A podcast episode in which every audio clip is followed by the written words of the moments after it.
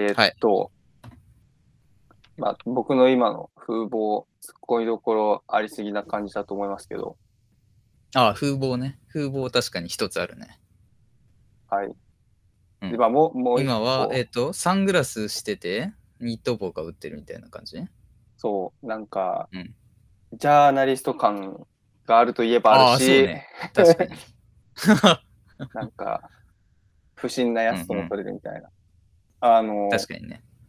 先日、メガネをなくしてしまって、ほう。で、あの、まあ、予備で持って生きていた、どつきのサングラスで今生活しているんです。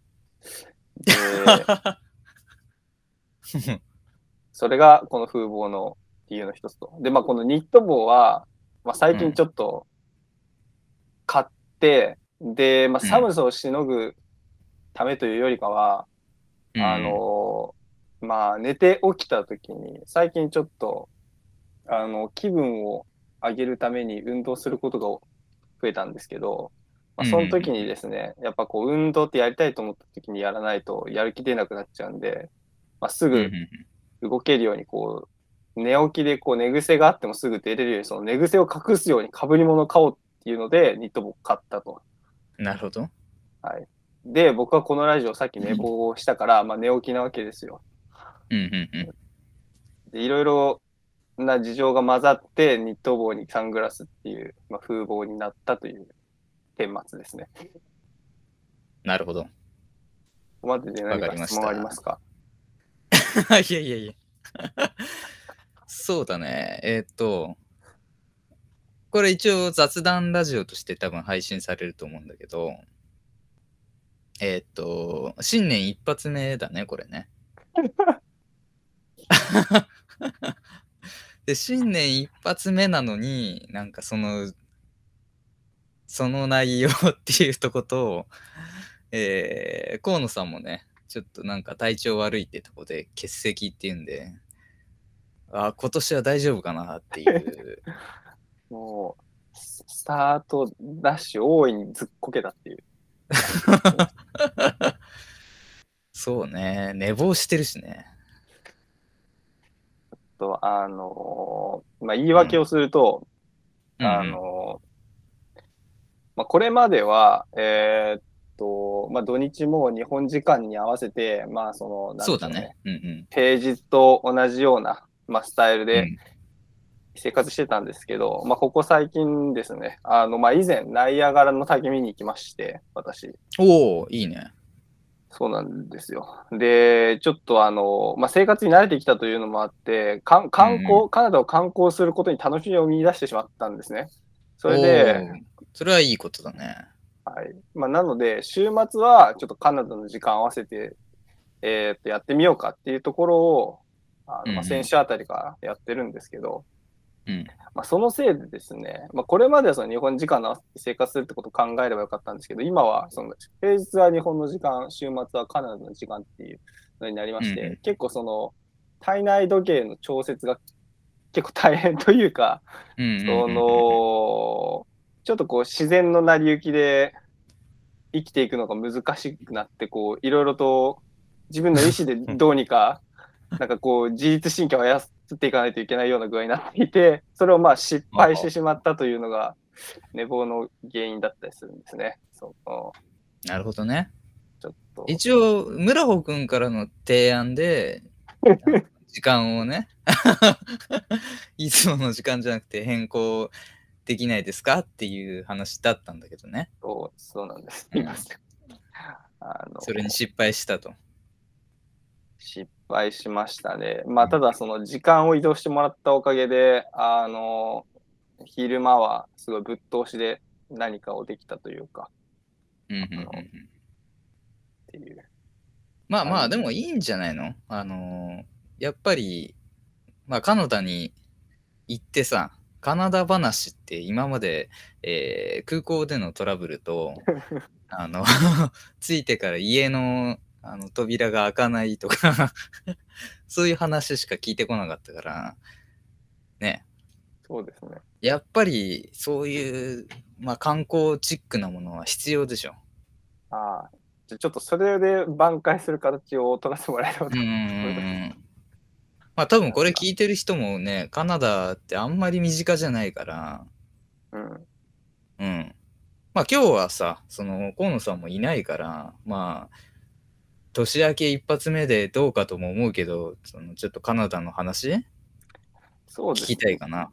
ね、じゃあ、ちょっとあの、私の、あの、まあ、お目を晴らす形で、こう、カナダの話頑張ってするというのと、まあ、ちょっとだけでも、こう、新年っぽい話するとかで、やってるといいんじゃないかなと思います。なるほどね。じゃあ、これとりあえず2本撮りみたいな形にして、あ、そうしますか。カナダ話と、えーいわゆる雑談でやっていこうか。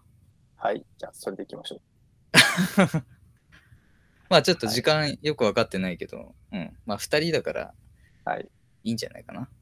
はい。うんえーっと、カナダ話ですね。えーっと、うん実は結構年末休暇を使っていろいうん。えっろ、とカナ、カナダ話を先にする？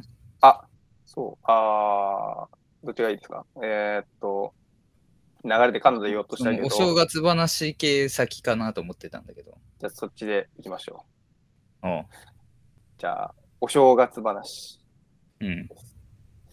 えーっと、新年明けましておめでとうございますっていう挨拶がまずすごい。そうだね。明けましておめでとうございます。うんそれね、あの、一応す、一応、あの、なんかここで言うのもあれなんだけど、その、喪中ってあるじゃない？はいはいはいはい。そうそうそう。俺は喪中だからね、一応明けましておめでとうございますって言っちゃいけないんだけど、いそれなんか去年もじゃなかったですか？や、去年、あれ去年だから、そう。違う違う違う違う。今年今年だから。今年？ああそうなんだよね。あ、そうなんですね。ただ、なんかね、その、そういう時の振る舞い方って結構わかんなくて、うん。なんか言わないと不自然じゃない？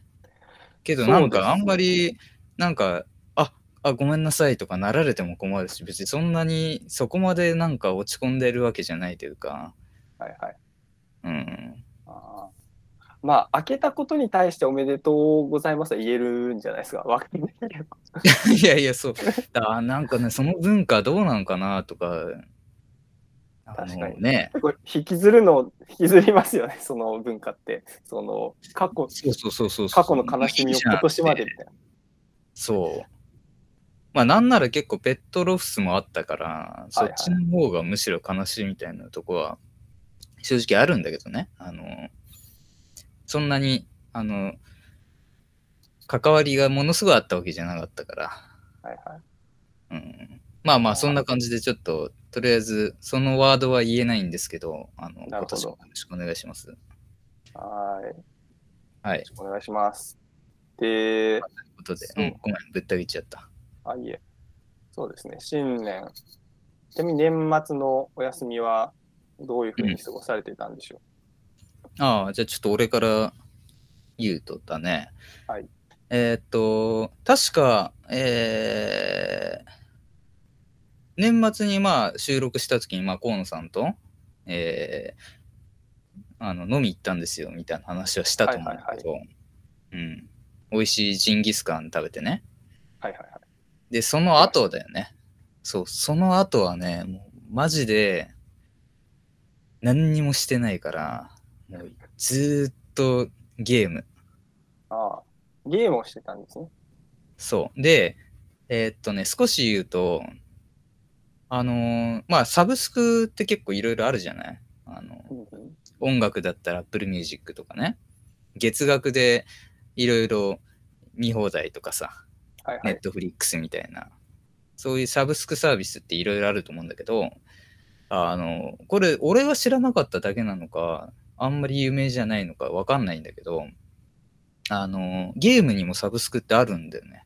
うん。で、Xbox ゲームパスっていうサブスクがあって、はいはい。で、あの、パソコンでもできるんだよね。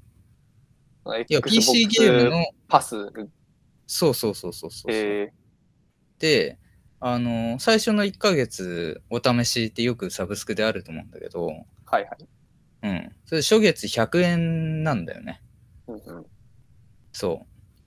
で、年末っていうことで、そのゲームパスにあるゲームをもうひたすらクリアするっていうなるほど。目標にね、やってましたよ。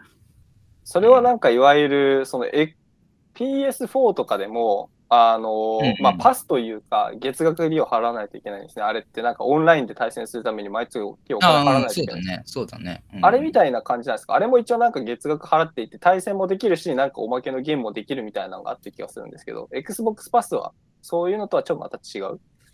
えっとね、そのオンライン料金というよりはもう、なんていうんだろう、そのソフト代も全部含めだね。だ何にもかからない。あれか、じゃあ、あの、Apple Store の月額払ったら、あの、アプリのいろんなゲームできるみたいな、ああいうのに近いんですか、うん。どっちかというとそれに近いのかな。へえ、そう。面白いゲームありましたか？でね、結構、一応メジャータイトルがないわけでもないんだけど、うん。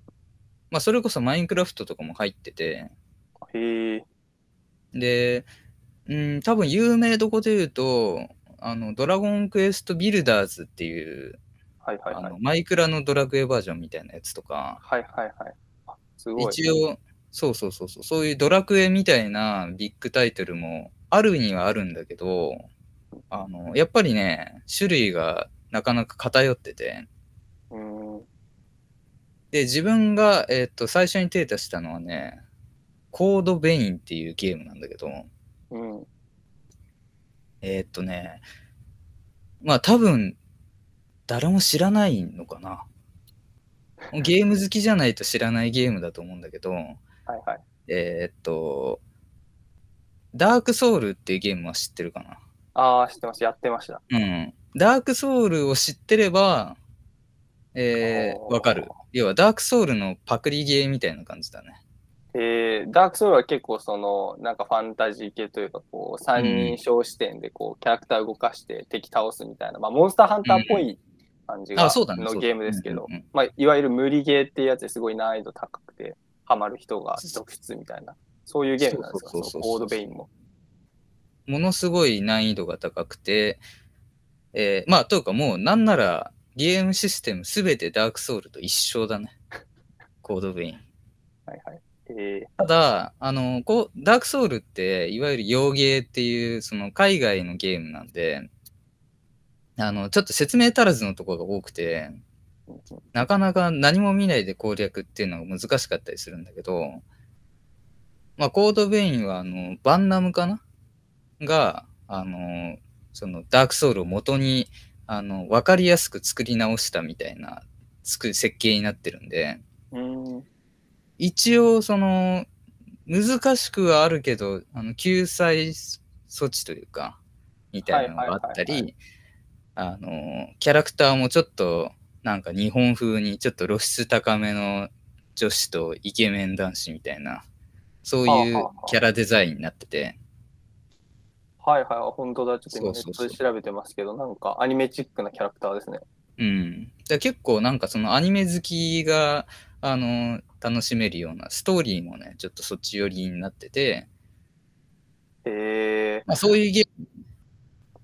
これ、あれっぽいな、なんか、こう、えー、っと、ゴッドイーターっていうゲームにもなんかすごい雰囲気似てる気がしますね。あのね、ゴッドイーターまさに、なんか、関わりあるみたいだね。なんか、ゴッドイーターの武器が、なんか、コードベインに出てきたりするらしいんで、へえ、なんかその路線みたいだね。なるほど。あ、でもこれ面白そう、ちょっと。面白そうっていうか、なんかモンスターハンティング系のゲームはやっぱりちょっとそうね。以前ハマってたことがあるので。へえ。まあ、ダークソウル好きな人にはおすすめのゲームなんで、あの、ぜひ。っていうね、ちょ年末全く関係ない話になっちゃった。まあまあまあ、そういうのをやってましたね、僕は。なるほど。コードベイン、いいっすね。はーい。うん。ロープはね、海外での年越しということで、はい。そうですね。まあなんか、詳しい話は、えっ、と、別の収録のところで話そうかなと思うんですけど、自分は年末は、えーっと、外出てました。で、うんうんうんこっちって、その年末、日本でいう年末っぽい雰囲気がクリスマスにあるんですよ。クリスマスがすごい正月っぽい雰囲気があって、うん。もう家族みんなで一緒に家にいてゴロゴロするみたいな。で、年末なんですけど、まあえーと12月の31から1月の1日にかけては、なんか日本ほどあんまりこう、雰囲気がないというか、うんうん。なんか、クリスマスの方が正月っぽい雰囲気あったなっていう感じでした。だからなんか特に、えっ、と、ステイ先のリビングでもなんかこう、正月っぽいことをやってたりとかしてないし、に日本でいういわゆるその正月っぽいことしてないしで、お店も確かやってたような、やってなかったっけな。まあなんか普通に生活してたんですけどど、はい。うんあの、でクリスマスの方はね、お店休みだったりす、休みだったりしてたんですよで、まあ、まあ、正月というか、えー年末年始はそんな感じで、ただまあ、外に出てましたと。あの会社がすごい長期休みに入ったんで、まあ、ちょっといろいろ遠出をしやすい、えータイミングになりまして、えっ、と、バス乗って4時間かけてですね、ナイアガラの滝を見に行ったんです。う4時間バツ4 時間バスでした。で、なかなかだね。うんそうなんですよ。ちょっとこのまま気を抜いて喋ると全部 その様子を喋ってしまいそうだけど、それはちょっと別で聞こうかじゃあ。うんそうですね、なんかちょっと一個細切れにしたものを話してないかな。えーっと、ナイアガラの滝、まあ、すごかったですよっていうことだけ いや、まあそうなんでしょうね。っていう、はい、うんうんじゃあちょっとまた詳しい話は他で話します。そうね。まあ、っていうことで、まあ年末はそんな感じでしたね。はい。うん。でも、あの、多分僕に限らず、多分他の人も、あのー今年ほど年末っぽくない年末なかったんじゃないかなとか思ったり、えーあのーそれこそ、あのー笑ってはいけないとかね、あの、テレビで毎年やってた番組がやらなかったりとか、あ、そうなんですね。そうそうそう。で、紅白の視聴率も最低だったっけな？で、まあ実際僕見てないんですよね、何にも。はいはいはい。うんうん。えで、まあちょっと仕事始めいろんな人と話しても、なんか全然、なんか年末感なかったですっていう声をちらほら聞いたもんで、うんうんうん。まあちょっと悲しくもありっていう感じだね。ー、はいはいはい。その、うんなんだっけな。笑笑っちゃいけないやつ。うんうん。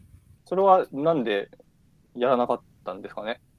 いや、でもなんか、毎年、あのーあ、ガキツかね。ガキ使そそうそうそう。もう話は出てたよね。噂でそ、もう今年が最後なんじゃないかみたいなのが、まあ、すごいいろいろ要望があって、ギリギリ続けてたのが、今度こそっていう感じだったと思うけど、う。なるほどね。うん。どんどん終わっていきそうですね。なんか紅白はね、すごい、なんかだんだん、なんか全体的に出演する人も、なんかモチベーション下がってる雰囲気を、なんかなんとなく感じてたけど、そういう感じだったんですね。なんか視聴率も低下してるっていうような具合だったとは。へえそうだね。だから結構ネットニュースなんかは一番話題に上がってたのは格闘技の方、ライジンの方かな。へえなんとなくね。そんな、すごいな。そっちは結構 YouTuber とか、あのー出演したりとかね、いろいうんろうまいことやってるみたいなんで、うんなるほどね。んなんかいまあろいろと時代の移り変わりだね。そうですね、様子が変わっていきそうな雰囲気が。うん。まあそんなことで、あのーまあサクドリズも特になんか年明けたからって言って、ね、まあスタートこんな感じだけど、まあ引きずらずに、あのいつも通りね、はい。頑張っていきましょう。そうしましょう。ちょっと、うん。ですね。あのー私、あの、ちょっとね、今年、シャークドルズでこれやってみたいなみたいなのが、一個ちょっとアイデア一個あありまして、ほうほうほうほう。それをちょっとポロッとこぼしてみようかなと思うんですけど、お、いいね。あの、ノルウェーの森に行きたいんですけど、ノルウェーの森に行きたい？あのーうん最近というか、昨日、うん。とある映画を見たんですよ。ほうほうほうほとあるホラー映画をね。で、なんて映画だったかな。タイトル忘れましたけど、あの、4人、違うか、えー、5人の、いや、4人か、うん4人の男が、まあ、あの、まあ、おそらくその、昔からの仲良かった4人なんですかね。まあ、もともと5人の仲良しグループがあって、そのうちの、まあ、1人がですね、えーっと、まあ、なんか久々に再会して、まあ、お酒をみんなで飲んでる時に、えーまあ、とある事故で亡くなっちゃうんですね。で、そこから6年後、なんかその4人のメンバーたちが、えーっと、まあ、ノルウェーに、えー旅行しに来てますっていうような場面展開で、まあ、映画が始まるわけです。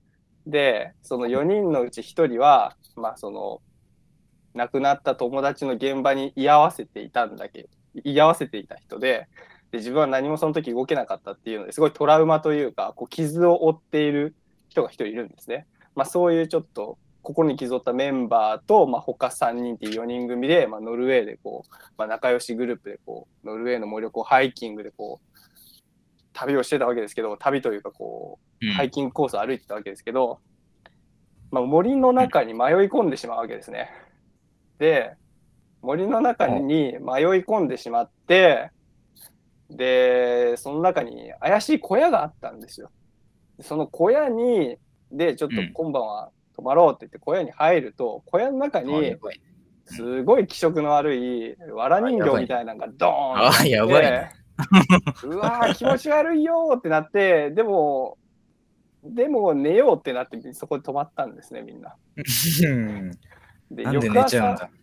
翌朝起きたら一人は胸に風穴開いてて風穴っていうかすごいこうなんか穴開いててもう一人はなんかめちゃ真っ青になって、まあ、みんな悪魔を見て悪夢を見てたんですね。でうち一人はなんか全裸になってその藁人形みたいなやつにめっちゃ必死にお祈りしてたりとかえ、これでノルウェーの森行きたい話してんだよね。そうですよ。だからうん。もうももっと聞いていいのこれ。うん。もっとこうなんで僕が行きたくなったかっていう の理由になってくるんで。でああ、そうなのね。じゃあ聞く。うん。で、うわーってなって、こう、みんな大丈夫か？ってなって、バッてこう、外を開けてみるとですね、なんか周りに、その、昨日までなかった、えーっと、ものがあって、なんかこう、生えてる木にひたすら怪しい模様が、こう、彫られているのが、ブワーっとなっていて、あうわー気持ち悪ーってなって、もうこんな場所出なきゃダメだって言うんだけど、まあでも、引き返そうっていう人もいるし、いやいやもう、もう進み切って早くここ通り抜けちゃおうっていうメンバーも分かれてるし、なんか徐々に徐々に徐々にこうメンバー同士の、こう、なんか連携もうまく取りなくなっていって、で、まあ結局どんどん奥に進んじゃうんですけど、うん。一人また一人とですね、その森の中に住んでいる神様に殺されていくんです。あの、うん一気に説明はしょりましたけど、うん。悪夢、神様という名の、まあ、悪魔みたいなやつが住んでいて、実はその森には。であ、その旅人たちはみんな生贄にされてっちゃったんですね。だんだんその悪魔に。で、もう木に吊るされて、もう腹渡をこうガサーってやられてたりとか、で、その中の一人、最終的には一人だけ生き残って、あの、この映画終わるんですけど、なんか、何この映画と思ったんですよね。で、何この映画って思ったんですけど、うん何この映画と思ったんですけど、僕もうずっと感動してたものがあって、うん。あのですね、ノルウェーのね、森がね、すごい綺麗なんですよ。もう、ストーリーどんだけ、なんか、ストーリーこんな感じだけど、もう映る景色綺麗すぎて、もうなんか、もうそれが素晴らしくて、もう見れちゃったみたいな。で、でですよ、あのーみんなで美しい森を見に行きたいねっていう話でした。あ、別にそこの森じゃなくてもいいってこと？あ、でもね、ノルウェー行ってい。や、あの、そもそもちょっと俺が無知なだけなのかよくわかんないけど、ノリウェノルウェーの森っていうのは特定の場所がある？あ、特定の場所というよりかは、ノルウェーのどこか人の森みたいな。じゃあもう。えー、なるほどね。そう、でなんかもう景色綺麗だし、もしかしたらそういうハプニングにも遭遇したら面白いよねみたいな。っていう、あの、まあ、無邪気な感じでやってみたいなって思ったという次第でございます。まあじゃあ綺麗な森に行くっていうのは一つ、あの、ノルウェーかは置いといて、目標にしてもいいかもね。そうですね。あの、多分最近ですね、まあ年末に海賊に行きたいとか言ってたのもあるかもしれないですけど、てか海賊に行きたいみたいなこと言ってたかもしれないですけど、あの、まああれの、あれの影響というよりかは、なんか最近やっぱりですね、その、自然に触れ、触れたいんですよ、私は。なるでほで、ど。なるほど。ノルウェーのまあこの話以外にもですね、最近あの、ナス Dってわかります？あの、なんだ？ディレクター、んなんか、ななんだろうな、ナス Dで検あ索したナス D？はいはい、わかるわかるわかる。そうですよね。なんかあるさん知ってそうだなと思ったんですけど、まあそのいわゆるこう、いろんな、こう、世界の辺境を旅して回るディレクター。いるね。で、うん。有名な出来事としては、その、先住民の人に勧められた塗料みたいなのを顔に塗ったら、実はそれ入れ墨に使う塗料で、もう顔がすごい長い間真っ黒になったという人なんですが、この人の動画をちょっと見ていて、なんかめちゃくちゃ楽しそうだなっていうか、すごいこう、何童心 ?YouTube やられてたりする？あ、YouTube でややってるんですよ。で、その YouTube で、あそうなんだ。えーそれ知らなかった。いやで、あの人ね、すごいですわ。あの、僕、結構ですね、自分が今まで知った人間の中でトップクラスの人間レベル高い人だと思ってるんですけど、ですけど、うんうんうんあの、まあ、それは置いといて、やっぱその人がこう、いろいろな国回ってて、まあ、景色だったりとか、なんか文化だったりとこう、まあ、YouTube で晒してるわけですけど、めちゃくちゃね、楽しいんですね、これを見るのが。でやっぱ、うん。なるほどね。そういうのやってみたいなっていうのをね、最近ちょっと思ったりしてます。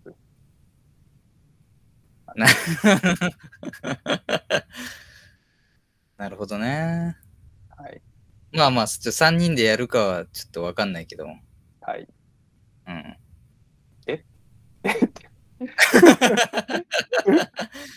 いや、でも、やっぱそういうのって、難かあの、要は、まあ、あの、スタッフはいるだろうけど、まあ、彼は単独で動いてるわけでしょ、基本的に。はいはいはい。うん。やっぱり、なんか人とやるっていうの難しいよね、そういう。あ別にナスティみたいなことをしたわけじゃないですよ。あの、旅をしたいんです、私は。もうんう、旅をしたいというか、あ、でもね、ちょっと 話変わりますけど、も う、旅をしたいと言いつつね、ほう。あの、最近世に溢れてる面白コンテンツっていうのは、自然現象を超えてるなっていう思った話があって、あの、ナイアガラの滝見に行ったって言ったじゃないですか。はいはい。で、まあ、すごかったとは言いつつも、半分確かすごかったって思ってはいるんですけど、ちょっとすごかったと言いたいというと、え、ちすごょいと言いたい。ちょっと待って、待はい。え、この後、その言った話するのに、その話を今しようとしてんの？はい、じゃないとちょっと、ここで話したいことのこう意味がつながる、まあいいこか。れはもうちょっと新年、サクドリズの中でやりたいところに絡めて話せそうだからちょっと話してみるけど、うんじゃああの聞く。よ。ナイアガラの滝に行きたい、あ、行きたいじゃない、行って、で、まあ、良かったって言ってるんだけどう、ん。ただそれは良かったと言いたいから言ってるっていうのもちょっとある気がしていて、でもう半分ナイアガラの滝見見て思ったのは、このナイアガラの滝直接見るより、ああ。すごい綺麗な映像で解説付きで見た方が絶対楽しいと思ったんですよね。あの、解説付きっていうか、アングルとか。かで、で、初めてそういう気持ちになって、なんかすごいものを見たときに、そのすごい自然を見たときに、初めてそういう気持ちになって、うわ、なんかもう、んなんか世の中にはすごい人人工物ですごいものが溢れまくっていて、もう自然現象なんかで感動できへんなと。結局編集されたものがすごい面白いなって思ってたんで、で、まあそこにやばさ感じつつも、うん、まあなんか、やっぱりそのに人間の生活の中で何かを編集したり作ったりというのはやはり尊い行為なのかもしれない。けど結構軸になるものになるんだろうなというところでまあ新年も何か作動で作るものを頑張るというのは素敵なことだ、なるほどね。まあちょっと長くなっちゃったけど、ちょっと俺も少し話したいから、はい。その流れで言うとね、はい。あの、自分もよく思ってて、はいはい。えーっと、まさに昨日か、一昨日か。一昨日ね、あの、スパイダーマン今やってるんだけど、うん最新作。まあそれを映画館に見に行ったわけさ。はいで、あの映画館まあいろいろあるんだけど、あのドルビーシネマっていう、えー、なんつうんだろう。知ってる？ドルビーシネマって。いや初めて聞きましたねえーまあ、そういう名前の、えー映像表現があるんだけど、えっ、と、まあ、IMAX とか、えー東宝のあの映画だと結構ドルビーアトモスとか TCX とかいろいろね、その映画のグレードをあの表す、えーそういう名前があったりするんだけど、うん。まあ、俺結構詳しいつもりでいたんだけど、全く知らなかったのがそのドルビーシネマってやつで、うんで、どうやら調べたらまだ日本で7カ所、8カ所ぐらいしかないんだよね。うんで、都内だともう東京の丸の内でしか見れないっていうんで、えー、なんだそれはと思って結構調べてたんだけど、はいはいとにかくやってる映画がすすごい少ないのね。うんうんうん本当に性の映画が一作品しかやってなかったりとか、そうそうそうそう。なんで、なかなか見に行く機会がなかったんだけど、まあ、この度ちょっとスパイダーマンがそこでやってるっていうことで、あの、見に行ったんだよね。で、結局映画館でそういう、あの、IMAX もそうだし、4DX とかもそうなんだけど、映画始まる前にいろいろ、あの、体験しましょうみたいな、あありますね。デモこうおお試しの。はいはいはいはいはい。そうそうそうそう。で、それが、まあ、いろいろい、いろんなとこで見てきたけど、やっぱりそのドルビーシネマ独特のまた新しい表現だったんだよね。うん。で、あの、まあ、何が一番違うかっていうと、その黒っていうのにすごいこだわってるみたいで、ほう。黒色。そうそう。まあ、よくディスプレイの話とかでも最近よく出てくるけど、あの、本当の黒を表現するのは難しいっていうんでうん、黒だと思ってても若干明るく見えたりっていうのを、もう本当に黒として表現するのに結構こだわってるのがドルビーシネマの映像表現らしくて、で、それプラス、まあこれまであったそのドルビーアトモスっていうオーディオ表現も加えつつっていうんで、はいはい。えーまあ最高の映像体験をっていう、まあそういう歌い文句なんだよね。うんで、なんか音もやっぱりちょっとしたノイズとかも、あのーなんだろう、気になるから、座席とかもなんかちゃんとその辺こだわって作られてるみたいで、うん。だからなんかやらね、ないみたいな。あ、そうそう、ちょっとなんか余裕があったりとか、へえシートとか、なんかその会場の作りがね、でもまあいろいろ考えられてんでしょうね。はいはいはい。そう。